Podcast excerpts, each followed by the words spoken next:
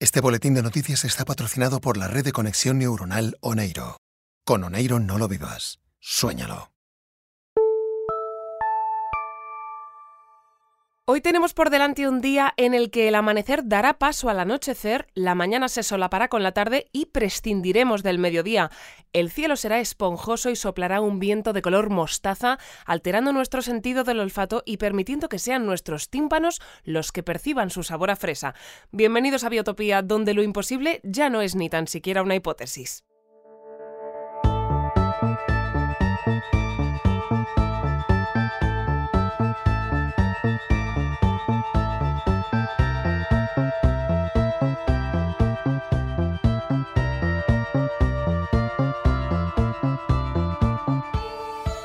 Durante nuestro boletín informativo de hoy vamos a cubrir el juicio de Marvin, quien hace unos días pasó de principal sospechoso a único acusado en el caso de los secuestros de Biotopía.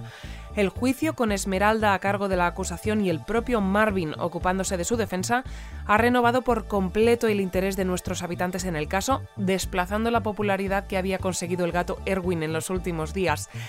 Es por ello que desde este informativo hemos solicitado acceso a la señal en directo de la sala para informar de todo lo que en ella se... Vale, sí, acabamos de ver, sí, acabamos de ver cómo el juez de Biotopía ha subido al estrado, por lo que procedemos a pinchar el sonido de la sala para escuchar el comienzo del juicio. Buenos días. ¿Pueden sentarse? Se declara abierta la sesión del juicio oral número 30 y micro barra 2020 barra infinito Biotopía contra la unidad de supervisor modelo 600C conocida como Marvin. Imputado por los siguientes delitos. Secuestro de Marta, secuestro de Roberto y secuestro de Yolanda. Tras revisar la petición presentada por el acusado para defenderse a sí mismo y cotejarla con las leyes de biotopía, lamento comunicar que el comité de dirección ha decidido aprobar de forma urgente una nueva ley. En ella se detalla que ningún tipo de forma de vida con un certificado de habitante por debajo de los seis meses de antigüedad podrá defenderse a sí mismo ante un tribunal. ¿Qué? Por lo que. ¿Pero cómo que.? Por lo que. A ver, silencio, por favor. Por lo que el acusado pasará a ser declarado automáticamente culpable en esta realidad y en cualquiera en la que apliquen las leyes de biotopía. A no ser que algún abogado se ofrezca a defenderle en un plazo no superior a 60 segundos desde este preciso momento. Pero esto no puede ser, pero ¿cómo va? No, no, no, no, no puede ser. Pero- Yo me ofrezco. Bien, bien, parece, parece que tenemos un voluntario. ¿Puede acercarse al estrado y decir su nombre, por favor? Sí.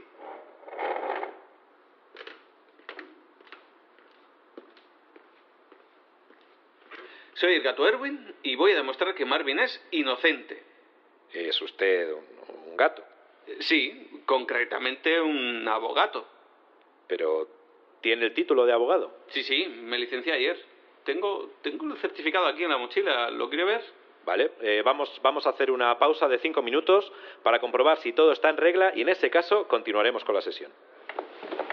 Bien, pues mm, mientras revisan las credenciales del abogado Erwin, vamos a aprovechar esta pausa para repasar las noticias más destacadas de los últimos días.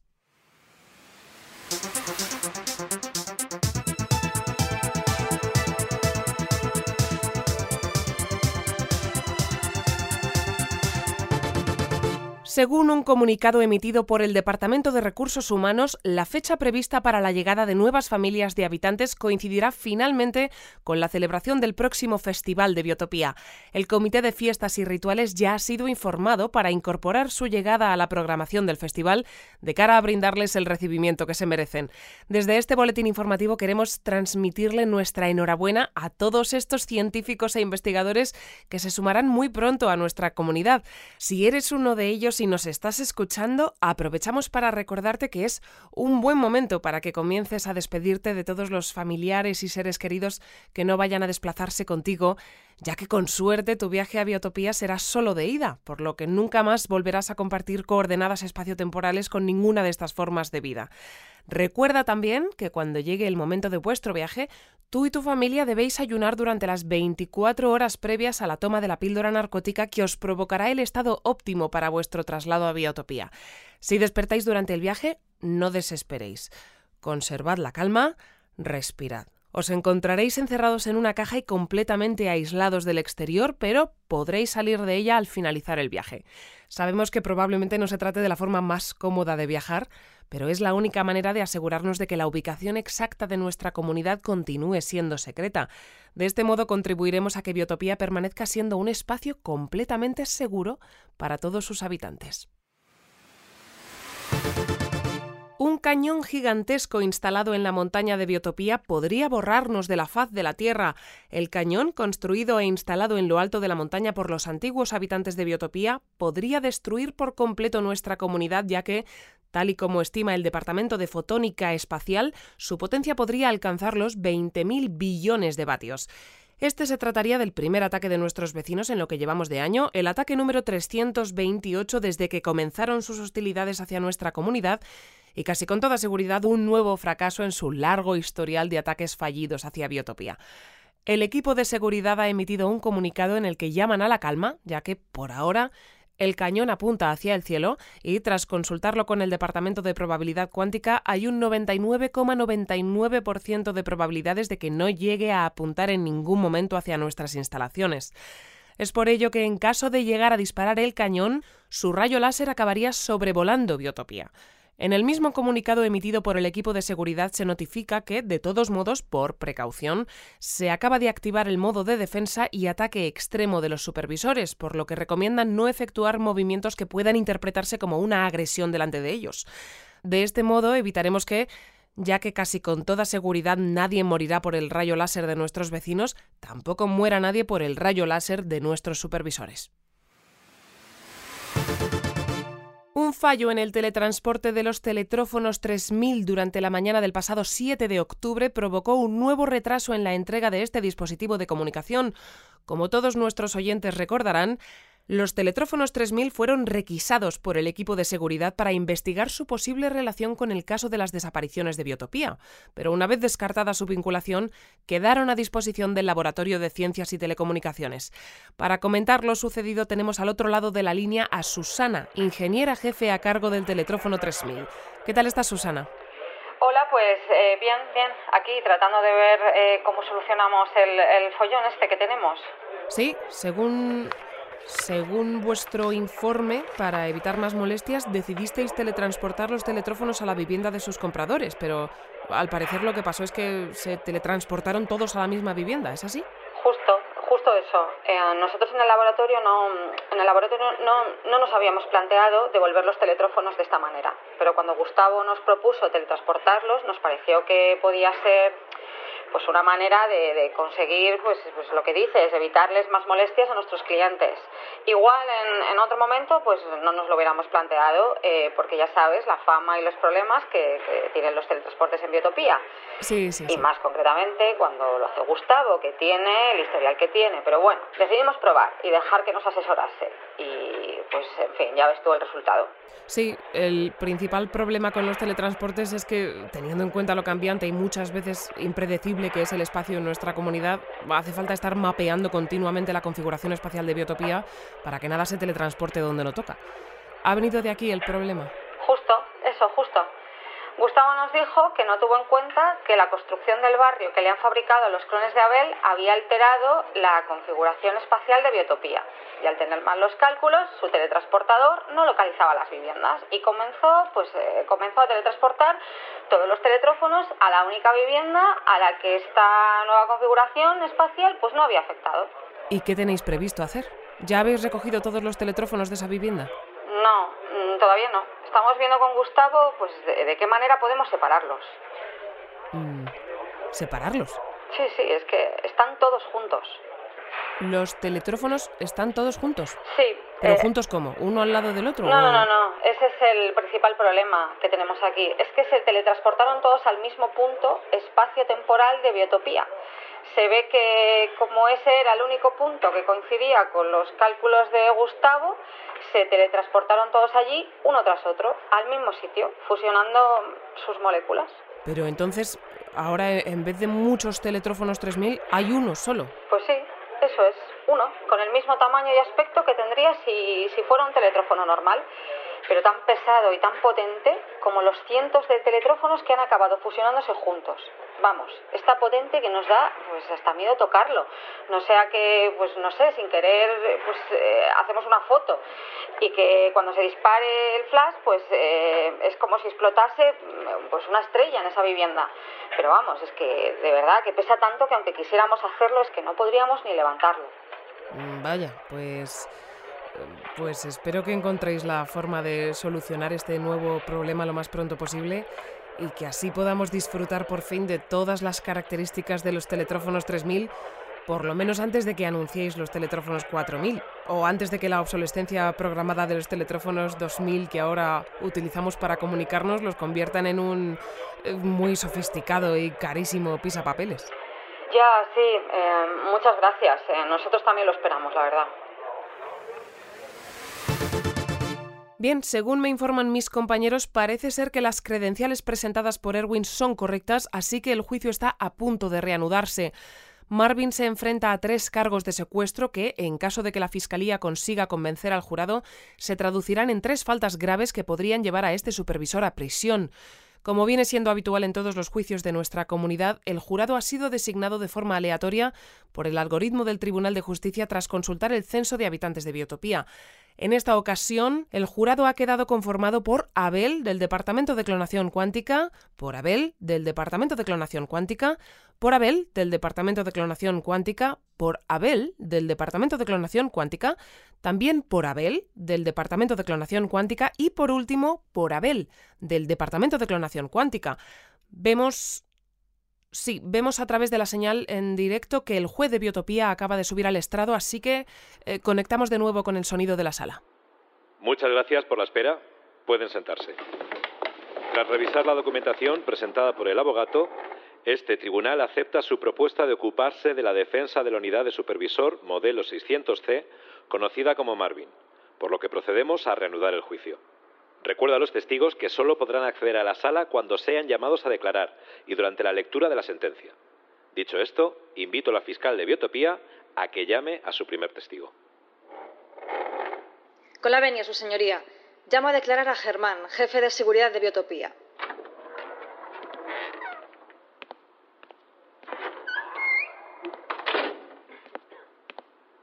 ¿Jura o promete decir la verdad, toda la verdad y nada más que la verdad, pese a que la ciencia determine que no existe una verdad absoluta, única e invariable? Por supuesto, lo juro. Perfecto, puede sentarse. Diga su nombre y función en Biotopía, por favor. Me llamo Germán. Eh, actualmente estoy a cargo del equipo de seguridad de Biotopía. Gracias. Germán, me gustaría comenzar pidiéndole si podría hacernos una reconstrucción cronológica de los hechos que nos han conducido a estar hoy aquí, ante este tribunal, para decidir sobre la inocencia o culpabilidad del acusado. Sí, pues eh, se podría decir que todo comenzó el pasado 13 de mayo, que es cuando tuvo lugar lo que en el equipo de seguridad hemos acabado llamando el doble sabotaje.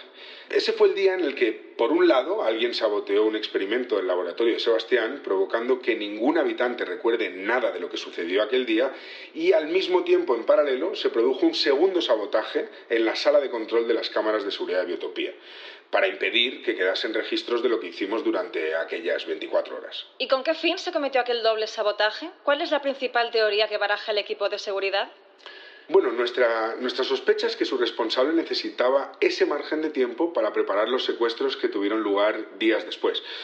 Es decir, seguramente necesitaba hacer algo a la vista de todo el mundo y la única forma de no delatarse era esta, que aunque le viera a todo el mundo, nadie lo recordase ni hubiera cámaras grabando. Realmente no sabemos todavía qué fue lo que hizo exactamente, pero nos parece bastante evidente que el origen de la desaparición de Marta, Roberto y Yolanda tuvo lugar allí, en aquel día. Marta, Roberto y Yolanda, parte de destacados habitantes de Bitopía, fueron tres de los cuatro ganadores de la última edición de nuestro festival, ¿verdad? Sí, así es. ¿Y sabría identificar al cuarto ganador? Sí, claro, está aquí en esta sala, ahí mismo sentado. Es Marvin, el acusado. ¿Recuerda qué proyecto fue el que el acusado presentó para recibir aquel galardón? Pues si no me equivoco, fue un proyecto sobre la antimateria. Exacto, concretamente un proyecto acerca de los usos y antiusos de la materia y sus posibilidades y antiposibilidades. Hago entrega al testigo y al jurado de unas carpetas en las que encontrarán una copia de ese proyecto, junto con varios recortes de prensa de aquella semana. ¿Podría leerlos en voz alta, Germán? Sí, por supuesto. Mira, aquí dice, tres habitantes y una máquina ganan el Festival de Biotopía. Luego hay un artículo con un ranking de las 10 máquinas más populares de 2019, eh, en el que Marvin ocupa el número 6. Y por último hay una... eh, a ver, esto creo que es una transcripción de un fragmento del boletín informativo de Biotopía de aquella semana. Es de un debate que hubo en el que se estuvo hablando sobre si se debería aprovechar el procesador de Marvin para conectarlo a alguna computadora y ponerlo a trabajar en las posibilidades cuánticas de la antimateria. Muchas gracias. Ahora me gustaría mostrarle al jurado una serie de fotografías que queremos presentar también como prueba. Son estas. ¡Protesto! Mi silla es muy bajita y desde aquí no veo bien las fotografías. Protesta aceptada. Que alguien le cambie la silla al abogado, por favor. Mientras tanto, puede continuar con el interrogatorio. Gracias. Quizá pueda, eh, para que el abogado sepa qué hay en ellas, ¿puede usted describir lo que se ve en las fotografías, Germán? Creo que le va a resultar conocido. Pues sí, efectivamente, son, fotos de la habitación secreta que Marvin construyó en el apartamento de 6006, eh, el supervisor al que pertenecía antes del referéndum. Allí encontramos lo que parecía la planificación de los secuestros. Este fue el motivo por el que desde el equipo de seguridad se tomó la decisión de irrumpir en mitad de su boda para detenerle, ¿cierto? Sí, así es. Marvin había salido de Biotopía para buscar los anillos de boda que le había robado 6006 y mientras tratábamos de localizarle descubrimos esa habitación. Fue durante la misma mañana de su boda. Pero este no es el único motivo por el que este supervisor se encuentra sentado ahora en el banquillo del acusado, ¿verdad? No, no es el único. Hace unos días encontramos una prueba que nos pareció todavía más concluyente. ¿Puede decirme a qué prueba se refiere, por favor? Sí, hemos encontrado una caja. Gracias. Por favor, que entre la caja. Bien, acaban de... eh, en la imagen que nos llega en directo desde la sala, vemos como un par de operarios del tribunal están transportando en una especie de mm, camilla lo que parece una caja de antimateria. Es una caja muy grande, del tamaño de un, pues como de un armario o, o como un eh, frigorífico de los ¿Qué nos grandes. puede contar de esta caja de antimateria, Germán? ¿Dónde la encontraron? Pues eh, mira, la encontramos hace unos días en un callejón del barrio sur. Llegamos a ella gracias a un llamamiento que hicimos hace unas semanas desde el boletín informativo, en el que solicitamos que si alguien había visto algo extraño antes o después de aquel lapso de horas que perdimos el 13 de mayo, que se pusiera en contacto con nosotros. Desde que hicimos el llamamiento recibimos algunas llamadas, pero nada que nos pareciera que tuviera vinculación con el caso. Hasta que Gustavo, del Departamento de Física Espacial, nos llamó para decir que el 14 de mayo, justo el día después del lapso, se encontró con esta caja. ¿Y por qué se trata de una prueba concluyente? Pues porque pensamos que Marta, Roberto y Yolanda podrían estar dentro de la caja. ¿En qué se basan para pensar esto? Bueno, la antimateria es muy complicada de manejar y de analizar, pero tras consultarlo con varios expertos en la materia, bueno, en la antimateria, aunque no han encontrado forma de abrirla ni de saber qué se encuentra en su interior, sí han podido detectar lo que parecen unos latidos humanos en el interior de la caja. Y no es lo único que han detectado, ¿no? No, no es lo único. También parece que la caja desprende una radiación subatómica que, tras cotejarla con el listado de radiaciones subatómicas de Biotopía, se corresponde con la de Marvin. ¿Y qué es lo que querría decir esto? Bueno, pues que claramente Marvin ha debido de estar en algún momento en contacto con, con esta caja. Muchas gracias, Germán. Solo tengo una pregunta más para usted. Claro, dime. ¿Me puede decir quién tiene acceso a las cámaras de seguridad de Biotopía? Es decir, quién está autorizado para acceder a su sala de control. Pues el equipo de seguridad, claro, y por extensión todos los supervisores. ¿Incluidos los supervisores modelo 600C, la generación a la que pertenece el acusado? Sí, también. Muchas gracias, eso sería todo. Su turno, abogado. Hola. bueno, eh, bien. Me gustaría comenzar mi intervención preguntándole al testigo dónde se encontraba la noche del 7 de abril del 2020, entre las 10 y las 11 de la noche. Ah, pues... pues supongo que cenando en mi casa y viendo la tele. Es decir, eh, viendo el programa de Isabel y Antonio, en el que durante todas las noches de aquel mes tuvieron como invitado a cierto gato cuántico, ¿correcto? Pues sí, supongo que sí. Y dígame, ¿dónde se encontraba la mañana del 10 de julio del 2020? Pues mira, la verdad no lo sé. Tendría que consultarlo en mi agenda, pero no, no la llevo encima ahora mismo. Eh, ¿Qué día de la semana fue? Viernes. Concretamente, fue el viernes que inauguraron el espacio del zoológico dedicado a, ese otro animal cuántico cuyo aspecto y forma y personalidad y todo lo demás depende de quién le mire. Vale, vale, vale. Em, en ese caso estuve allí mismo, en el, en el zoológico. Eh, fui con el equipo de seguridad para asegurarnos de que no había ningún problema precisamente con la inauguración de ese espacio, ¿no? Y ya nos quedamos allí toda la mañana pues viendo al animal, cambiar de forma, de tamaño y todo lo demás. Gracias. No hay más preguntas. Eh, bien, en este caso, el testigo puede retirarse. La fiscal puede llamar a su siguiente testigo. Gracias, su señoría. Llamo a declarar a Gustavo del Departamento de Física Espacial. El testigo se encuentra trabajando en su laboratorio mientras escucha el juicio a través de la emisión en directo que está llevando a cabo el boletín informativo de Biotopía y ha solicitado teletransportarse hasta el asiento desde el que prestará declaración. Petición admitida. El testigo puede teletransportarse. Bueno, parece que parece que las luces de la sala han comenzado a parpadear, seguramente como consecuencia del teletransporte que Gustavo ya debe de Sí, en efecto, allí allí le tenemos ya en el mismo asiento que hasta hace unos segundos ocupaba oh, hola a todos, eh, ¿qué tal?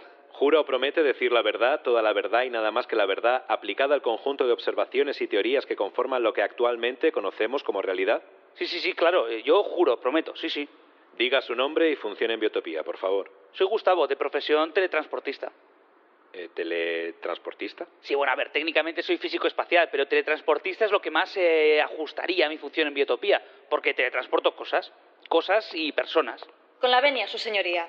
Muchas gracias por dedicarnos hoy estos minutos. Sabemos que estos días tiene mucho trabajo tratando de separar eh, todos los teletrófonos 3000. Nada, nada. Yo encantado de teletransportarme hasta aquí. Me gustaría preguntarle por la caja de antimateria que al parecer encontró usted el pasado 14 de mayo en un callejón del barrio sur. ¿Es correcta esta información? Sí, sí, es que correctísima. ¿Nos puede contar cómo la descubrió? Sí, yo estaba, yo, yo ese día estaba trabajando en un sistema de teletransporte aleatorio, aprovechando que había terminado de mapear la configuración espacial de Biotopía de aquella semana, y mientras lo probaba me iba teletransportando de aquí para allá, y de allá para acá, y bueno, te acabé materializándome durante unos segundos en un, en un, en un callejón del barrio sur. Y la caja de antimateria estaba allí, en mitad de ese callejón oscuro. A ver, oscuro, entendedme. No tan oscuro como la caja, porque no hay nada más oscuro que la antimateria, pero vamos, que muy iluminado, lo que viene a ser muy iluminado, aquello no estaba, la verdad, pues no estaba. Y aquella caja es la misma caja de antimateria que tenemos hoy aquí con nosotros, ¿verdad? Sí, sí, esta misma. ¿Y por qué tardó tanto en notificarlo al equipo de seguridad? Bueno, yo cuando vi la caja aquel día me llamó la atención porque hacía tiempo que no veía antimateria, pero, pero que tampoco le di mucha importancia. Al final aquí somos mucha gente trabajando y quien no está con una movida está con otra y tampoco puede estar al tanto de todo lo que se cuece en Biotopía. Aquel día fue teletransportarme de vuelta al laboratorio y olvidarme de aquello. Porque si quería llegar a tiempo con el proyecto aniversario, pues tenía que centrarme en mi, en mi proyecto fue, una noche hace poco que me conecté a un airo para ponerme al día con los últimos boletines informativos, escuché el llamamiento de Germán, me acordé de la caja y, les llamé enseguida.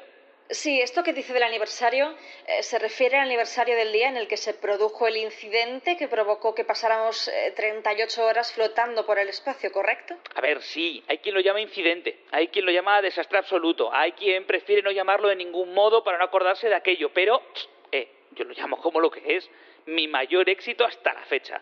Fue el 10 de julio de 2017, es que no me olvidaré de la fecha hasta que muera, el día en que teletransporté el cielo de Biotopía a la posición que habitualmente ocupa la Tierra que pisamos y viceversa. Desde entonces me gusta desarrollar algún que otro proyecto de este estilo cada año, ¿sabe? Para, conmemorar su aniversario. Y este año fue cuando, para celebrarlo, se dedicó a intercambiar de forma aleatoria la ropa de todos los habitantes que pasearon por la plaza central de Biotopía la tarde del 11 de julio, ¿verdad? Exacto, otro éxito. ¿Me puede explicar brevemente en qué consistió aquel experimento?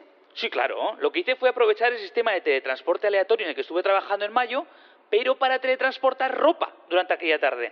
La idea era que si paseaban por la plaza dos personas con una prenda con un peso molecular y una masa parecida, se intercambiaron una prenda por la otra. ¿Y reconoce esta camisa? ¡Protesto! La silla que me han traído es muy alta y ahora desde aquí me cuesta mucho oír lo que pregunta la fiscal. Protesta aceptada que alguien le traiga al abogado una silla más baja, pero no tan baja como la primera, por favor. Puede continuar con el interrogatorio. Gracias, su señoría. Decía que le estaba preguntando al testigo si reconocía esta camisa hawaiana. Sí, esa camisa fue la que se teletransportó sobre Gabriela, la del Departamento de Ingeniería Óptica. Gabriela estuvo intentando localizar a su propietario para recuperar la chaqueta que a su vez le desapareció a ella. pero como no lo conseguía, pues me vine a preguntar a mí, a ver si podía revertir el proceso de alguna manera. ¿Y pudo hacerlo? Que va, que va, que va, no, hombre, no, imposible. La única forma de saber de quién es sería que, bueno, pues que la persona que la perdió la reclame, porque durante el teletransporte se limpian las moléculas y desaparecen todos los rastros de ADN y además cualquier resto de materia o de radiación. Ya veo. Eh, Tengo una duda. Dígame. ¿No sería posible teletransportar fuera de la caja lo que hay dentro de ella? Ya que ningún experto en antimateria ha conseguido abrirla, quizá esa sería la solución, ¿no? Bueno, a ver, eso sería peligroso. ¿Y eso por qué? A ver, no es que no se pueda hacer, pero sin saber seguro qué es lo que hay dentro de la caja o conocer por lo menos su peso molecular, si se teletransporta fuera lo que hay dentro, sería muy fácil equivocarse y sacar solo un trozo de su contenido, dejarlo demás dentro y si son personas, pues imagine, pues, pues ya la hemos liado. Ya, claro. Si es que ese problema de la antimateria, que al comportarse de un modo completamente diferente al de la materia, es muy difícil manipularla desde nuestro universo. Si es por eso por lo que no tenemos verdaderos expertos en antimateria, pero aunque es algo que podría tener muchísimas utilidades, es tan difícil manipularla que, que- que es que no compensa. Entonces, si alguien quisiera teletransportar cualquier cosa o persona dentro o fuera de esta caja, o incluso fabricar una caja como esta, entiendo que tendría que ser alguien que haya eh, estudiado a fondo la antimateria, alguien que incluso pudiera mm, ganar en el Festival de Biotopía presentando un proyecto acerca de los usos y antiusos de la materia y sus posibilidades y antiposibilidades, ¿no? A ver, teóricamente sí, supongo que sí, claro. Perfecto, gracias. No tengo más preguntas. Su turno, abogado. Gracias. Hola. Eh, Hola. Me gustaría comenzar preguntándole por dónde se encontraba la mañana del 30 de octubre del 2020 entre las 10 y las 10 y media de la mañana. Pues el 30 de octubre es hoy. A esa hora estaba en mi laboratorio, trabajando y escuchando el comienzo del juicio. Bien. Ahora me gustaría preguntarle por dónde se encuentra ahora mismo. Pues ahora mismo aquí, eh, lo que viene siendo aquí, estoy ahora, sí. Gracias. No hay más preguntas. Mm, Bien, de acuerdo. El testigo puede retirarse. Invito a la fiscal a que llame a su siguiente... no puedo.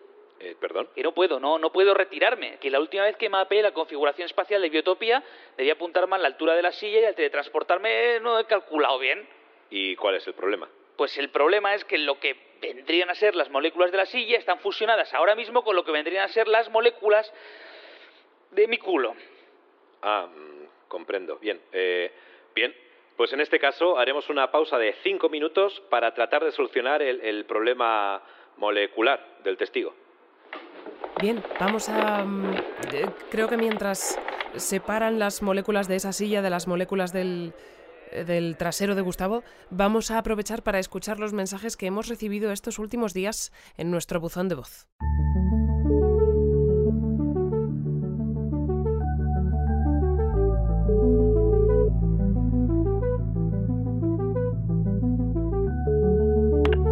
Hola, acabas de llamar al buzón de voz del boletín informativo de Biotopía. Deja tu mensaje después de la señal y no olvides identificarte. Gracias. Y aquí termina todo. En el mismo hospital que me vio nacer, no muy lejos de la sala en la que mi madre me dio a luz. Poner por escrito todos estos momentos me ha servido para terminar de darle sentido a mi paso por Biotopía y a su vez para poner orden en todos los recuerdos que se apelotonan en esta vieja y cansada cabeza. Así, mientras me invade una fuerte nostalgia por todo lo vivido, mientras los mismos médicos que asistieron a mi nacimiento preparan mis cuidados paliativos, yo me envuelvo en la manta que me arropó instantes después de mi nacimiento, hace apenas 85.000 segundos de vida. Soy Maribel, del Departamento de Astroquímica Avanzada, y esto que acabo de leer es el último párrafo de la autobiografía del pequeño Simón. Los que nos habéis acompañado estas semanas en el club de lectura ya lo sabéis, pero a los que no, de verdad que os invito a que leáis el libro, porque es una de esas experiencias que te cambian la vida. Puede que las primeras mm, 10.000 páginas se hagan un poco áridas y repetitivas, pero en cuanto llegas al capítulo 7 millones, ya te cuesta soltarlo hasta terminarlo. Y bueno, que aparte de animar para que lo leáis, llamo también para avisar de que en el Club de Lectura hemos decidido organizar una obra de teatro basada en la vida del pequeño Simón y queremos estrenarla durante el Festival de Biotopía. Así que si te apetece participar actuando o ayudando en la producción o lo que sea, Eh, pásate por la sala multiusos de la biblioteca cualquier jueves a partir de las 5 de la tarde, que ahí estaremos. Ahora son las 2 y 16 de la tarde del lunes y nada más, eso sería todo. Gracias. Hola, mira, eh, ¿qué tal? Que soy, soy Abel, del Departamento de Clonación Cuántica. El, bueno, el Abel original, vamos, el, primero de todos. Y bueno, nada, que llamo para, para dar las gracias al Departamento de Construcción Cuántica por, bueno, por el, el barrio que se han construido, se han currado para aquí, para todos mis clones, que de verdad, porque, porque está fenomenal, ¿no? que, que ya por fin cada uno va a poder tener su propio espacio y que no estemos aquí todos hacinados. ¿sí? Como que no sé ni cómo cabíamos aquí los, los 300 en mi casa.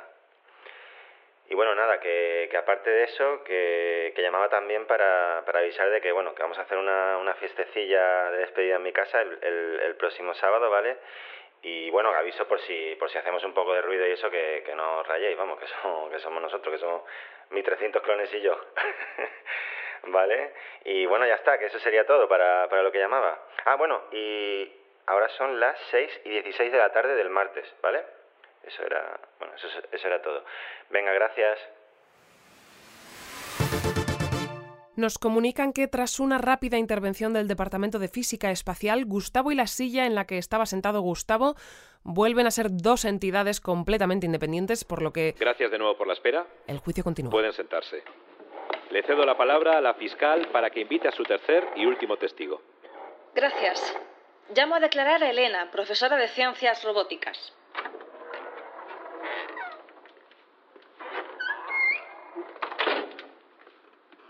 ¿Jura o promete decir la verdad, toda la verdad y nada más que la verdad, ciñéndose estrictamente a la verdad contenida dentro de los límites espaciotemporales de nuestra comunidad?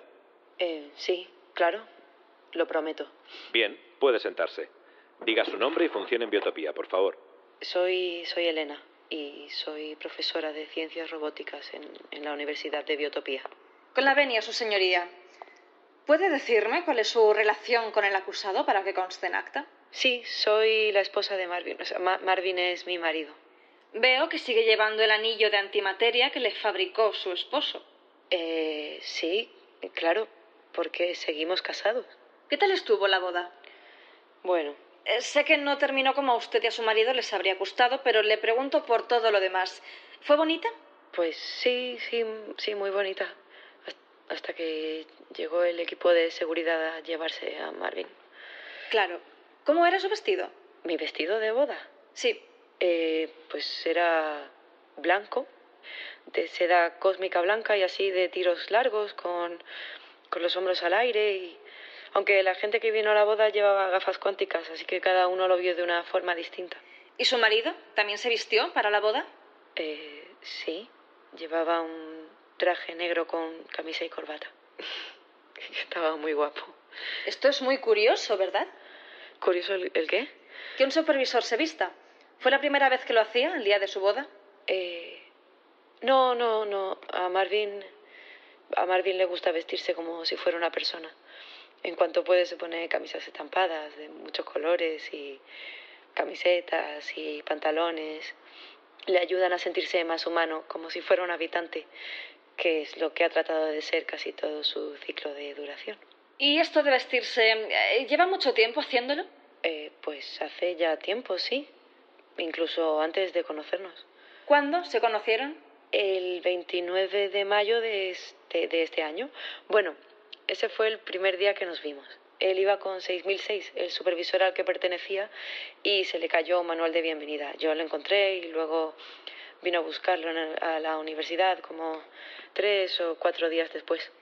¿Y ese día que se vieron por primera vez, el 29 de mayo, Marvin iba vestido? No, porque 6006 no le dejaba. Los modelos 6000 se ponen muy nerviosos cuando ven a los supervisores antiguos con ropa. ¿Podría decirme si esta camisa hawaiana pertenece a su marido? Pues no, no, no lo sé, la verdad. Pero es el tipo de ropa con la que suele vestirse, ¿no? Es lo que ha descrito antes, camisas estampadas de colores. Eh, sí, sí, sí, sí. Bueno, bueno, pero... ¿Entonces podría ser de su marido? Sí, bueno, pero podría ser de él o de cualquiera. Pero tampoco hay mucha más gente en Biotopía que se vista así, ¿no? Aquí lo habitual son batas blancas. Vamos, solo hace falta fijarnos en el público que se encuentra en esta sala para darnos cuenta de que una camisa de este tipo no es la indumentaria habitual de nuestra comunidad. Supongo que no. Bien. Esta camisa es la que se teletransportó sobre Gabriela, del Departamento de Ingeniería Óptica, la tarde en la que Gustavo llevó a cabo el intercambio aleatorio de ropa en la plaza central de Betopía. A diferencia del resto de ropa que se intercambió aquella tarde, a día de hoy ningún habitante ha reclamado esta prenda y es muy probable que el motivo sea lo que podemos encontrar en su bolsillo. Una libreta. ¿Puede describirnos qué hay en el interior de esta libreta, Elena? Pues son fórmulas matemáticas y cálculos.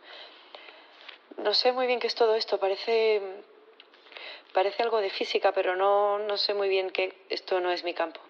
¿Me devuelve la libreta? Me gustaría que el jurado pudiera verla también. Sí, claro, toma. Gracias. Lo que hay en su interior, como bien ha observado Elena, son cálculos y fórmulas físicas.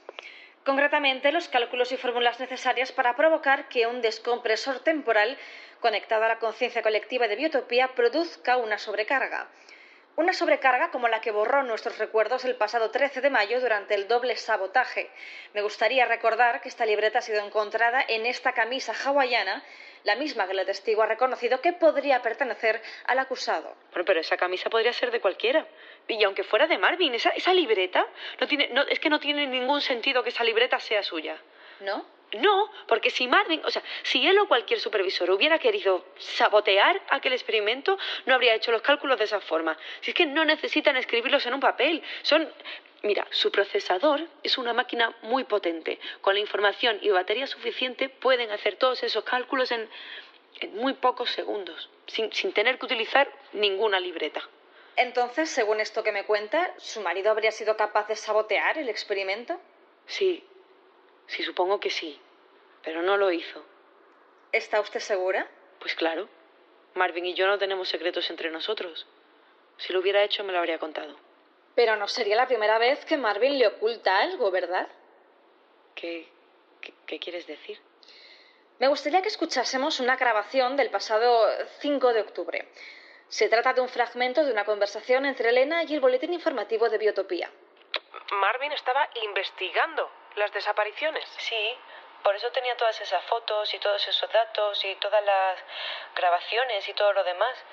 Marvin estaba muy preocupado por la desaparición de los otros ganadores y ya que el equipo de seguridad no conseguía avanzar con la investigación, pues pensó que si él analizaba bien el caso, quizá pudiera descubrir algo que a ellos se les hubiera pasado por alto. Entonces, eh, todo eso lo colocó allí después de los secuestros. Sí, sí, claro. Marvin empezó a investigar muy poco después de la primera desaparición. Pero, ¿y, tú sabías que estaba investigando las desapariciones? Quiero decir, eh, ¿lo sabías antes de que os casarais? No, no, no, no, no. Esto lo estaba llevando él como un proyecto personal. Yo me he enterado ahora, después de la detención. Un proyecto personal. Una habitación secreta llena de información sobre la posición exacta de Marta, de Roberto y de Yolanda a cualquier hora del día y una habitación de la que ni tan siquiera la pareja del acusado sabía de su existencia. Un acusado con acceso a la sala de control de las cámaras de seguridad de Biotopía y capaz de sabotear el experimento que provocó la pérdida de recuerdos que experimentamos el 13 de mayo, como su propia pareja, profesora de ciencias robóticas, nos acaba de confirmar. Y una camisa que podría pertenecer al acusado en cuyo interior había una libreta llena de los cálculos necesarios para llevar a cabo este sabotaje. Quizá, como nos acaba de comentar la testigo, el acusado no habría necesitado escribirlos en una libreta como esta, pero yo me pregunto, ¿no le haría sentir eso más humano? Escribir en una libreta como vestir con la ropa que podría llevar un habitante, ¿no le habría hecho sentir menos máquina y más persona? ¿Usted qué opina, Elena? Marvin es inocente. Bueno, me temo que eso tendrá que decidirlo el jurado. Su turno, abogado. Sí, gracias. Yo para Elena, más que una pregunta, lo que tengo es una reflexión. Eh, me gustaría que... Eh, eh, ¿Perdón? Que esa no es la letra de Marvin. La de la libreta, eso no, no, lo ha escrito Marvin y puedo demostrarlo. Mirad, un, momento. A ver, aquí, ¿dónde está? Mirad. Esto Esto es la nota que Marvin me escribió cuando me pidió matrimonio. Él, quería mantener su voto de silencio hasta que nos casáramos y esta, esta es la nota en la que me lo explicó. Mirad, mirad, comparad todos esos unos y esos ceros y todos los símbolos de infinito y el pi, el pi y los corazoncitos y comparad todo esto con lo que hay escrito en la libreta. Es que no es la misma letra. A ver, déjenme ver. No es la misma letra. Pues, eh, pues tienes razón. Pero esto esto, esto no puede admitirse como prueba. ¿Qué? ¿Por qué no? La ley de biotopía dicta que todas las pruebas han de presentarse antes del juicio y nunca durante el desarrollo del mismo. A no ser, a no ser que el abogado o representante legal del acusado esté afectado por cualquier fenómeno cuántico que distorsione su propia existencia, lo que podría suponer que en realidad hubiera presentado uno la prueba antes de la celebración del juicio. Esa ley te la estás inventando. No, está aquí. Eh, mira. Volumen 6 de la Ley de Biotopía, capítulo 10, página 8, párrafo 3. Mira, eh, es una página cuántica, quizá por eso no la hayas visto nunca. Señor juez. Sí, el abogado tiene razón. Prueba admitida. Que el jurado tome nota. La letra de Marvin no es la misma que la de la libreta encontrada dentro de la camisa hawaiana. ¿Quiere hacerle alguna pregunta más a la testigo? No, ninguna. Eh, pues no, yo tampoco. De acuerdo. La testigo puede retirarse. Antes de dejar el caso visto para sentencia, escucharemos el alegato final por parte de la Fiscalía y la Defensa. Le cedo la palabra a la fiscal de Biotopía. Con la venia, su señoría. Vamos a imaginar por un momento que soy un robot. Un robot de pies a cabeza, con todos sus brazos mecánicos y sus chips y todas sus cosas de robot. Pero no soy un robot cualquiera, soy un supervisor, Concretamente, un supervisor fabricado hace 40 años para proteger de las bestias a los primeros científicos de biotopía y ayudarles a instalarse aquí, en esta comunidad que construyeron gracias a precisamente la ayuda de robots como yo. Me gustaría señalar dos características más que me parecen importantes. Por un lado, tengo instalado un sensor empático que me permite procesar fácilmente cualquier información que recibo y al mismo tiempo sentir miedo, alegría, tristeza, y cualquier otra sensación más propia de un humano que de un robot.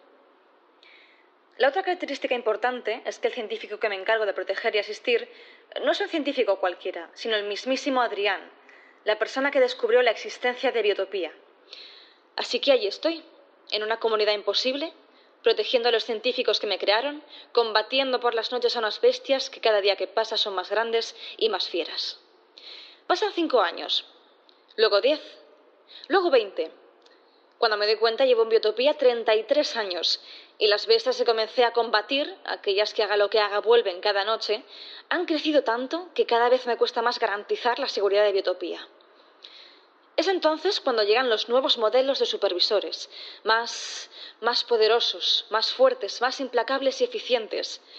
De la noche a la mañana se convierten en los nuevos protectores de Biotopía y yo que ya ni tan siquiera tengo a nadie a quien asistir, porque Adrián acaba de marcharse de Biotopía, tengo por fin la recompensa que me he ganado tras tantos años de trabajo. Me asignan como ayudante de los nuevos supervisores. Era esto retirarte, me dicen los científicos. A partir de hoy serás mi complemento, me dice el supervisor al que ahora pertenezco. Bonita recompensa, ¿verdad? Así que yo, que soy un robot, pero puedo sentir miedo y alegría y tristeza y cualquier otra sensación más propia de un humano que de un robot, comienzo a pensar que quizá es así como deberían tratarme, como a un humano, como a un habitante más de biotopía. Me he pasado muchos años combatiendo a las bestias, pero sé que soy capaz de mucho más, de hacer cosas como las que hacen los humanos que viven en esta comunidad, así que decido demostrarlo. Me pongo a estudiar algo tan, tan complejo como la antimateria en los pocos ratos que mi supervisor me deja libres, y seis años después, tras mucho trabajo, me presento al Festival de Biotopía y lo gano. Lo gano junto a otros tres habitantes, pero el trato que me dedican es muy diferente. Hablan de mí como de una máquina. Destacan mi labor, pero en los mismos artículos en los que destacan a cualquier otra máquina de biotopía. Llegan incluso a plantearse desmontarme para conectar mi procesador a una computadora. Así que en ese momento no siento admiración, ni miedo, ni alegría, ni tristeza, no. En ese momento lo que siento es envidia. Lo que siento es odio. Odio a todos los humanos que no saben reconocerme como a un igual. Odio a todos los humanos con los que compartí mi premio y comienzo a pensar que quizá si no estuvieran, si, si el único ganador del Festival de Biotopía fuera yo, quizá en ese momento comenzarían a verme como lo que soy, como lo que merezco ser. Así que eso hago. He aprendido a manejar la antimateria con tanta precisión que hasta podría fabricar anillos de boda con ella, así que construir una caja en la que encerrar a los otros ganadores no sería ningún problema. Preparo un doble sabotaje para que nadie me vea construir esa caja que he imaginado. La escondo en un callejón y diseño un plan para teletransportarlos de algún modo a su interior. Pero mientras van desapareciendo uno a uno, algo pasa. Algo que ni el departamento de probabilidad cuántica podría haber pronosticado. Me enamoro de una humana y la humana se enamora de mí. A ella sí le prestan atención y consigue convocar un referéndum que me da lo que tanto tiempo he buscado. Por fin soy un habitante. Por fin soy uno más en biotopía, pero nadie puede saber lo que hice antes de serlo, nadie, ni tan siquiera mi esposa. Así que cuando descubren la habitación desde la que planifiqué todos los secuestros, le miento. Le digo que le digo que todo eso estaba allí porque estaba investigando esas desapariciones. Y ella, que está tan enamorada de mí como yo lo estoy de ella, me cree. ¿Se imaginan una historia como esta? No hace falta que se la imaginen. Me llamo Marvin y estoy sentado aquí, en esta sala, en el banquillo del acusado. Bien, muchas gracias. Ahora es el turno para el alegato del abogado. Sí, voy. Yo no voy a pedirle a los miembros del jurado que imaginen nada, sino simplemente que se replanteen la pregunta que nos ha traído hoy hasta aquí. ¿De verdad tenemos que decidir sobre si Marvin es culpable o inocente? ¿Acaso importa si es una cosa o la otra, cuando hoy podría ser inocente y mañana culpable? ¿O, culpable hoy y mañana inocente? Creo, Creo que hoy hemos podido ver muchos ejemplos de esto mismo a lo largo del juicio. Hemos hablado con gente que está en su laboratorio y de repente ¡bam! Ya no está allí, sino aquí. También hemos hablado con gente que una noche está fascinada por un gato capaz de estar vivo y muerto a la vez dentro de una caja.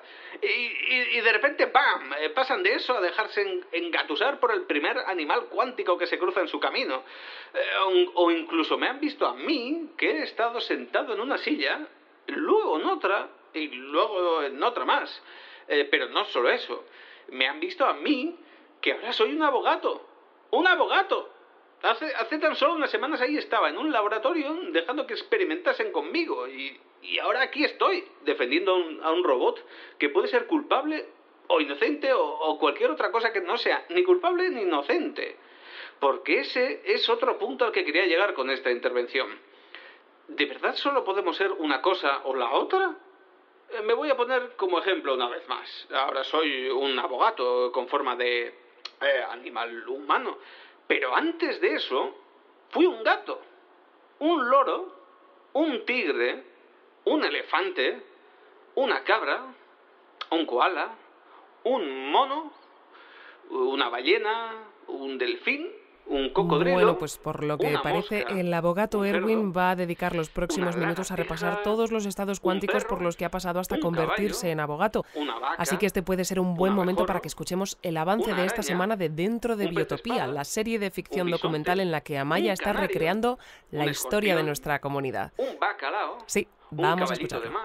un erizo, una paloma, un búho.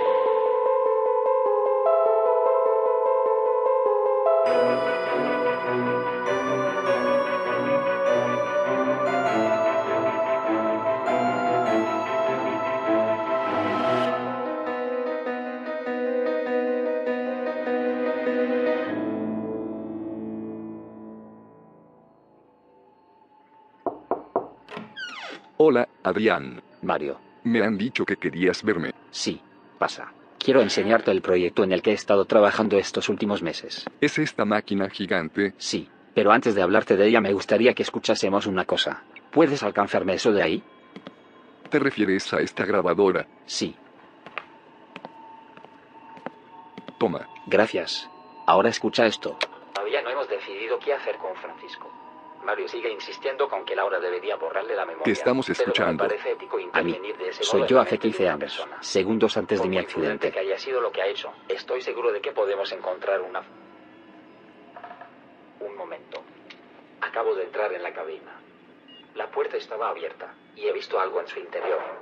Parece el núcleo de un descompresor temporal conectado al sistema de reconfiguración espacial de la cabina, pero esto no debería estar aquí. No recuerdo haberlo visto cuando la estuvimos manipulando ayer. Tratar de devolver ¿Te has fijado? ¿En qué? En esto.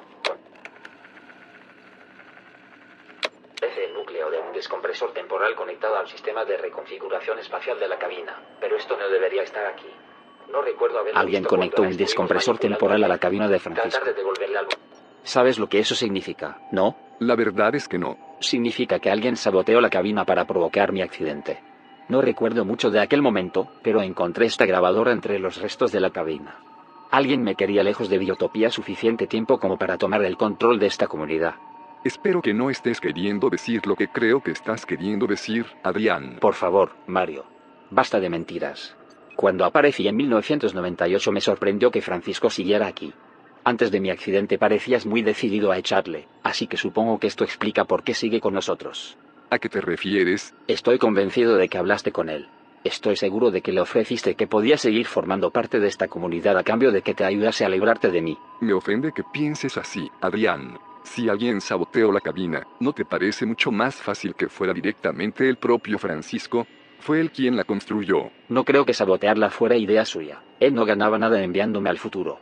En aquel momento era yo el que le defendía a pesar de su imprudencia, y tú la persona que quería borrarle la memoria y echarle de aquí. Y Daniela, ella estaba contigo en el momento del accidente. Daniela tampoco ganaba nada perdiéndome de vista durante 15 años.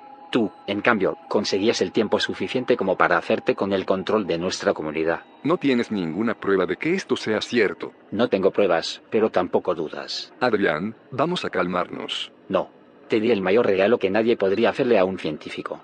Te traje hasta el lugar en el que todos tus proyectos se podían hacer realidad, y lo único que te pedí a cambio es que me ayudases a descubrir por qué este lugar es como es, o por lo menos que respetases mis deseos de descubrirlo. Y tú, en vez de eso, me quitaste del medio para convertir este lugar en una gran mentira. Y si esto fuera tal y como dices, ¿qué piensas hacer? ¿Acaso vas a pedirle a Laura que me borre la memoria para echarme de aquí? No. Has hecho demasiado daño a esta comunidad como para que algo como eso solucione nada a estas alturas. No te mereces seguir aquí y me arrepiento de haberte invitado, pero eso es algo que voy a solucionar con esta máquina, ¿Para qué sirve esta máquina? para rebobinar el tiempo. Como dices, Voy a rebobinar el tiempo hasta el día en que tomé la decisión de invitarte a venir hasta aquí, solo que esta vez no te invitaré. pero si rebobinas el tiempo, nadie recordará nada de esto, ni tan siquiera tú. Yo sí. Llevo días suministrándome una sustancia que he diseñado para que el rebobinado no afecte a mis recuerdos. Soy la única persona que recordará todo lo que sucedió en esta línea temporal. Me cuesta creer que algo así sea posible. Vamos a comprobarlo. Adrián, no lo hagas. Me da igual que pienses que yo soy el responsable de tu accidente, pero no destruyas esto. No he tomado ninguna decisión por capricho. Te aseguro que vivimos en la mejor versión posible de este lugar. No tienes que hacer...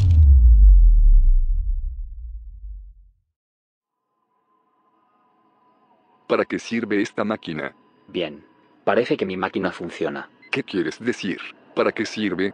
Sirve para hacer realidad lo que me dijo una vez un amigo hace mucho tiempo, en lo alto de la montaña. Me dijo que no quería cambiar el mundo, sino convertirlo en lo que siempre debería haber sido. Y eso voy a hacer.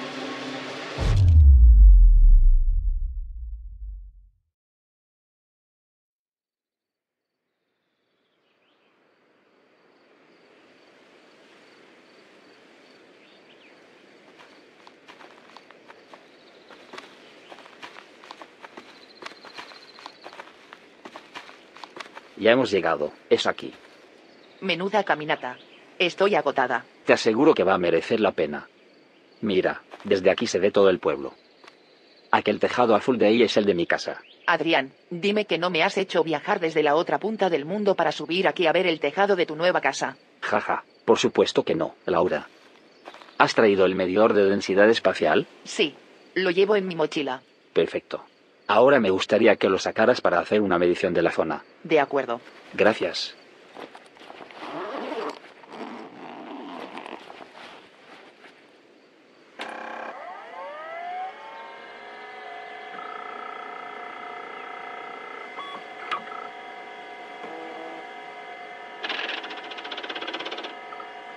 Esto tiene que ser un error. Está mostrando unas cifras muy superiores a la densidad de Planck. Se ha debido de estropear durante el vuelo. No, funciona bien. La medición es correcta. Pero eso es imposible. Imposible es una palabra que aquí ha perdido por completo su significado. Mira de nuevo hacia mi casa. ¿Ves las dos personas que acaban de salir? Sí. Espera. Esas personas somos nosotros. Exacto. Mi yo del pasado acaba de traerte en su coche desde el aeropuerto. Y ahora están comenzando a subir esta montaña como hemos hecho nosotros hace 20 minutos. Pero ¿cómo es posible? ¿Cómo estamos viéndonos a nosotros mismos en el pasado? Porque antes de salir de la casa he activado mi descompresor temporal. ¿Has conseguido que funcione? ¿Es eso lo que está provocando que tengamos estas mediciones? No, al contrario. Lo que provoca esas mediciones es lo que está permitiendo que el descompresor funcione. No le he hecho ninguna modificación. Es el mismo modelo en el que estuve trabajando cuando compartíamos laboratorio. Pero entonces, ¿qué es lo que provoca estas mediciones? Llevo mucho tiempo tratando de descubrirlo, pero por ahora no lo he conseguido. Lo único seguro es que la materia, el tiempo y el espacio se comportan de forma diferente aquí, de un modo más permisivo a cualquier tipo de manipulación. Espero que con tu ayuda descubramos el motivo. Increíble. Tenemos que avisar a Mario. Tiene que ver esto. No. Mario no puede saber que este lugar existe. Pero Adrián, Mario podría ayudarnos. He mucho. dicho que no. Mario tiene terminantemente prohibido venir aquí. Perdona que me ponga así, Laura, pero créeme, invitar a Mario no es buena ¿Qué idea. es eso? ¿El qué? Allí abajo, en el pueblo. Mira. ¿Qué es eso que está apareciendo? No lo sé. Esto no había pasado antes. No sé qué son esas bestias. Buah, bueno. mm, Después de escuchar lo que acabamos de escuchar, creo que deberíamos em, convocar urgentemente otro encuentro entre Sofía y Amaya para debatir una vez más sobre el origen de Biotopía.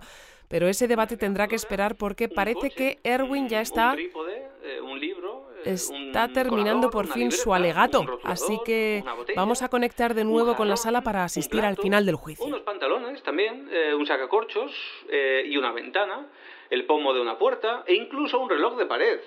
Así que si yo he podido llegar a ser todo esto, ¿de verdad te importa decidir sobre si Marvin es inocente o culpable? Piénsenlo. Muchas gracias, señor abogado. Ahora sí, el caso queda visto para sentencia.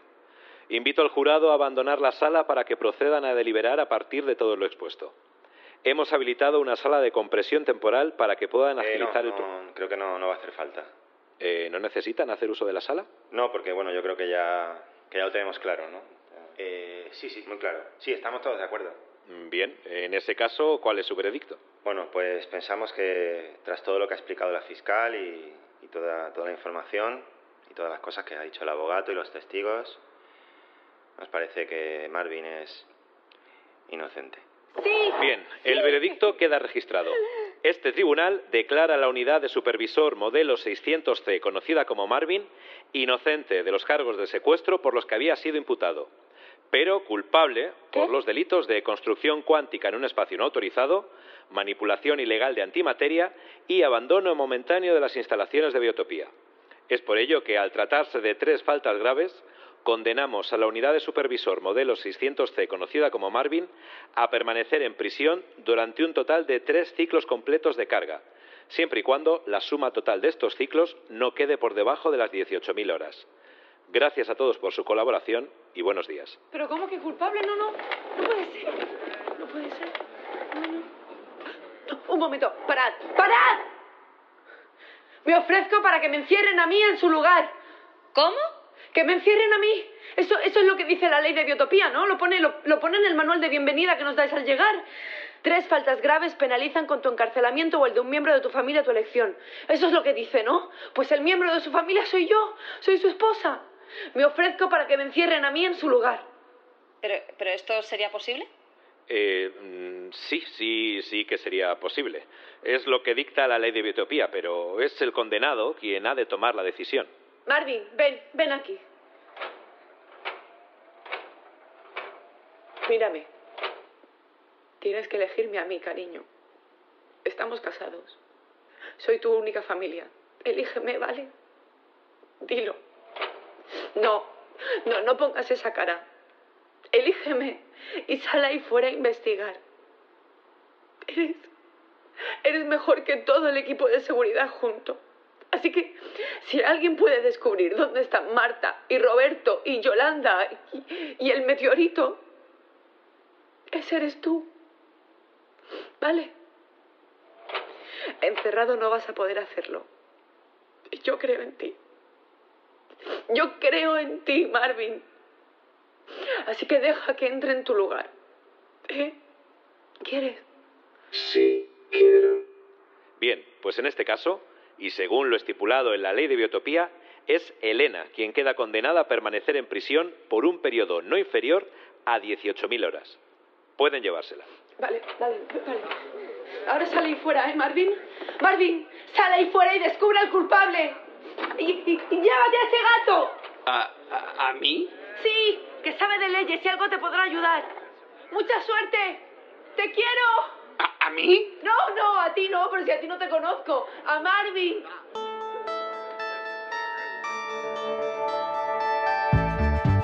Bien, pues tras este sorprendente desenlace damos por finalizada la retransmisión del juicio de Marvin y también nuestro boletín informativo de hoy. Antes de despedirnos queremos recordar que si te interesa recibir información exclusiva de nuestra comunidad puedes apuntarte a nuestra newsletter en somosbiotopía.com. Te recordamos también que nuestro boletín de noticias está disponible en Spotify, Apple Podcast, Evox, Podimo, Google Podcast y como siempre en la red de conexión neuronal Oneiro. Si nos escuchas por primera vez no olvides suscribirte a cualquiera de estos canales y a nuestros perfiles de Twitter e Instagram para estar informado de las últimas noticias de Biotopía. Como siempre, antes de despedirnos, vamos a conectar con la próxima entrega de este boletín informativo para escuchar qué está sucediendo allí en estos momentos. ¿Qué ha provocado vida de, vida de Biotopía? Unos segundos. En algún momento, unos segundos. Tal y Tal y como comentábamos hace tan solo unos segundos, todos los habitantes y formas de vida de Biotopía continuamos midiendo la mitad de nuestro tamaño habitual. Por ahora seguimos sin saber qué es lo que ha provocado esta inesperada y repentina reducción, ni si en algún momento recuperaremos nuestro tamaño anterior o permaneceremos así para siempre.